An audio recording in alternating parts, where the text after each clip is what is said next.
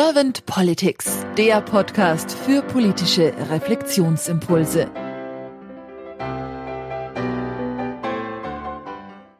Herzlich willkommen zu einem neuen Podcast von Servant Politics. Ich spreche heute mit Katja Diel. Mein Name ist Claudia Lutschewitz. Hallo Katja. Ja, hallo und danke für die Einladung. Ja, sehr gerne, Katja. Katja, du bist Buchautorin von dem Buch Autokorrektur Mobilität für eine lebenswerte Welt und gleichzeitig auch deutsche Wirtschaftsbuchpreisträgerin und zweimalige deutsche Mobilitätspreisträgerin, den das Bundesverkehrsministerium vergibt. Gratulation dazu nochmal, Katja. Dankeschön. Und jetzt bin ich sehr gespannt auf deine Antworten zu meinen Fragen. Und wenn du keine erste Frage an mich hast, dann würde ich einfach starten. Gerne. Katja, wenn du die Aufgabe von Politik so mal durchdenkst, was ist das für dich? Ich finde es gerade total interessant, wie sehr sich Politik für manche so verengt auf den Bundestag, äh, weil wir da ja sehr gespannt, äh, auch aufgrund der multiplen Krisen, die wir leider haben, so hinschauen. Und dabei vergessen wir immer, dass man noch nicht mal meiner Meinung nach ein äh, Parteibuch haben muss, um äh, politisch aktiv zu sein. Äh, Politik ist für mich etwas, ähm, was äh, großartigerweise in unserem Land in der Demokratie ausgefochten wird. Also ich bin sehr dankbar, dass wir äh, die Demokratie haben. Ähm, natürlich ist es etwas, was dann auch manchmal vielleicht zu langsam oder zu schwerfällig daherkommt. Aber Politik ist etwas für mich, wo viele unterschiedliche Kräfte zusammenwirken, um das Beste für ein Land und für die einzelnen Menschen, die dort leben, zu bewirken. Und jetzt hast du gerade schon so den Bundestag angesprochen. Wie nimmst du denn gerade so allgemein die Politik wahr? Es war natürlich nach dieser unglaublich langen äh, Merkel-Ära, wenn man es mal so nennen will, ähm, schon bei vielen, glaube ich, der Wunsch nach so einer Art nicht unbedingt Neuanfang, aber mal andere ähm, Schwerpunkte zu legen.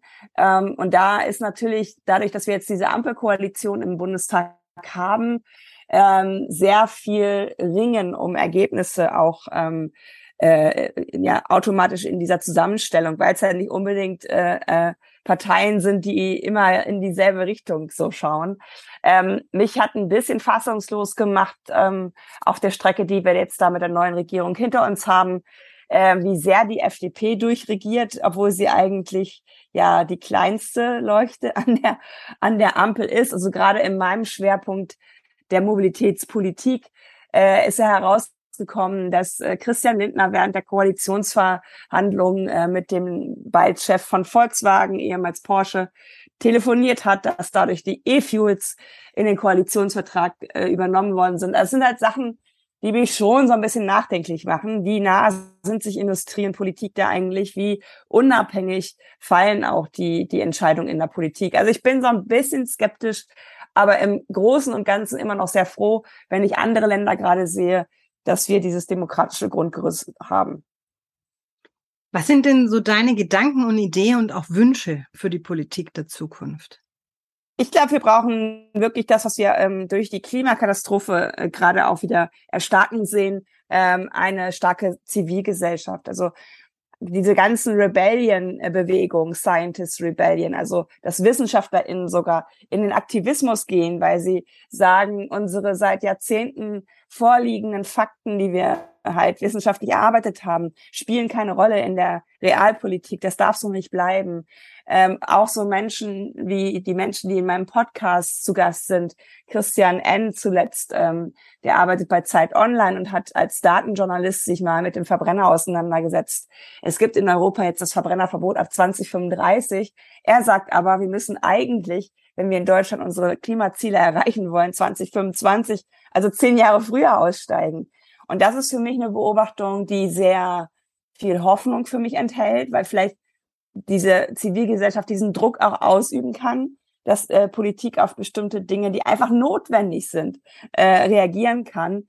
Für mich ist das etwas, wo sehr viel gerade im Entstehen ist, wo sehr viel gerade positive äh, äh, Bewegung auch reinbringt und wo vor allen Dingen Menschen auch äh, Gleichgesinnte finden, wo man sich so ein bisschen umarmen kann, auch wenn es manchmal noch schwer ist äh, und nichts vorangeht, dass man sich gegenseitig wieder Kraft gibt und Hoffnung. Hast du irgendwelche Ideen, wie wir diese Zivilgesellschaft noch weiter stärken können oder vielleicht auch bemutigen oder ermutigen können, dass der Mut weiter wächst und entsteht, dass man was tut, sich politisch auch engagiert, einbringt? Ja, ich fand halt sehr ähm, irritierend, wie auf diese Aktion ähm, begegnet wurde, wo äh, Tomatensuppe und Kartoffelbrei gegen eine Glasscheibe gekippt worden sind in Museen. Da wurde gesagt, ja, jetzt, jetzt, wenn ihr sowas macht, da wenden sich alle von euch ab. Äh, da werdet ihr keine Zustimmung finden. Und ich denke so, also wenn das jetzt genügt, um sich von der ähm, Abwendung der Klimakatastrophe abzuwenden, dann habt ihr immer noch nicht verstanden, wie ernst es ist. Also mein Hinweis wäre, ähm, bevor man sowas verurteilt, aus welchem Impuls auch immer, denen erstmal zuzuhören, die es machen, auf deren Website zu gehen. Da sind sehr gut hinterlegte Dinge, warum sie sich in der Situation sehen, das machen zu müssen. Plus, dass diese Menschen sehr viel ähm, sorgsamer umgehen mit dem Besitz anderer Menschen, weil sie haben sich sehr gut informiert, welches ähm, welches Gemälde gefährden wir auf gar keinen Fall, weil es gut gesichert ist, wenn wir da was dagegen äh, schmeißen. Und das ist etwas, diese Sorgsamkeit haben wir in der Politik und Industrie halt gar nicht. Äh, da flippen wir aber nicht aus, wenn Lützerath abgebaggert werden soll, ein Dorf, was jetzt geopfert wird, wahrscheinlich für die Kohle für RWE. Wir flippen nicht aus im Ahrtal, äh, dass da Menschen gestorben sind äh, äh, und, und Menschen, andere Menschen verloren haben, das ist sowas, wo ich immer wieder denke, ja, haltet doch mal einmal inne, guckt mal hin, warum wollt ihr euch dagegen richten? Ist es vielleicht der Wunsch, in der Komfortzone zu bleiben? Ist es vielleicht der Wunsch, ja, was ich ja selber auch kenne, ähm, wie mache ich es ungesehen, dass die Katastrophe so groß ist und schon so nah ist? Und dann einfach vielleicht zu überlegen, ob, ob die Empörung nicht vielleicht das Falsche ist, sondern eigentlich die, die ähm, Ziele, für die diese Menschen stehen, die richtigen sind. Warum nicht einfach sich mal zu Menschen hinsetzen, die in der Stadt ähm, Straßenverkehr blockieren, einfach mal mit denen ins Gespräch gehen. Warum nicht mal auch zu solchen Terminen? Die arbeiten ja sehr transparent, teilweise auch in, in, in, in Zoom-Meetings. Einfach mal reingehen in solche Zoom-Meetings und sich mal anhören, was steckt eigentlich dahinter. Ich glaube, viele beschäftigen sich nicht mit dieser Zivilgesellschaft, die jetzt ein bisschen radikaler wird, weil sie eigentlich wissen, die haben recht, weil sie eigentlich wissen, es ist zu wenig, was wir tun. Und da einfach den eigenen Schweinehund mal zu überwinden und mit denen in den Kontakt gehen, fände ich sehr schön. Ich bringe im Podcast ganz gern die Frage, Katja, und zwar die Bundeskanzlerfrage oder Bundeskanzlerinnenfrage in deinem Fall. Stell dir mal vor, du wärst Bundeskanzlerin geworden und hättest ein sehr kompetentes und auch ein systemisch arbeitendes Team an deiner Seite und du dürftest mit deinem Team zwei bis drei deiner Fokusthemen gleich am Anfang angehen. Welche wären das für dich, Katja? Natürlich ist es dann etwas mit Mobilitätswende. Ähm, ich würde Vision Zero, also das Ziel, dass kein Mensch mehr im Straßenverkehr äh, stirbt, ausrufen. Das ist zwar bei uns auch ausgerufen, es wird aber nicht danach gehandelt. Städte wie Helsinki haben damit zum Beispiel erheblichem Maße äh, die Verkehrstoten reduziert und auch die, die äh, Menschen, die im Straßenverkehr ähm, verletzt werden. Ähm, das zeigt halt, wenn der politische Wille da ist, dann passiert was. Denn wenn du Vision Zero ausrufst, musst du automatisch die Schwachen priorisieren. Und das sind Menschen, SeniorInnen, Kinder, Menschen mit Behinderung, ähm, Fahrradfahrende, FußgängerInnen. Das heißt ganz schnell auch Temporeduzierung in der Stadt um ähm, da einfach wieder ein ganz anderes ähm, Miteinander auch zu ermöglichen. Das heißt, si sichere Fahrradinfrastruktur, also nicht nur auf der Straße zu fahren, wo auch Autos fahren, sondern eigene Wege zu haben. Das heißt, Parkspuren von Autos wegzunehmen und zu Radspuren zu machen. Also einfach die, die Stadt den Menschen zurückzugeben. Und das zweite Ziel wäre garantiert einfach hinzuschauen, was haben wir im Pariser Klimavertrag unterschrieben?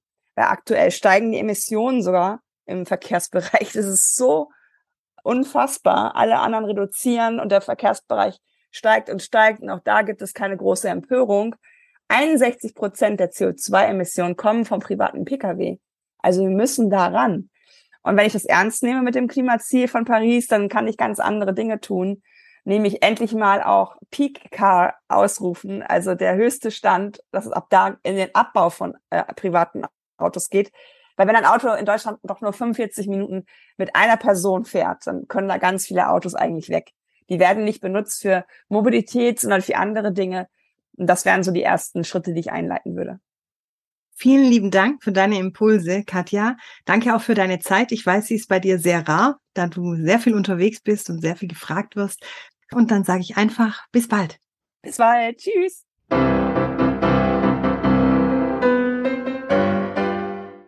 Servant Politics gibt's auf Spotify, Apple Podcasts und überall, wo es Podcasts gibt. Abonniert uns gerne und hinterlasst uns eine Bewertung. Servant Politics, der Podcast für politische Reflexionsimpulse.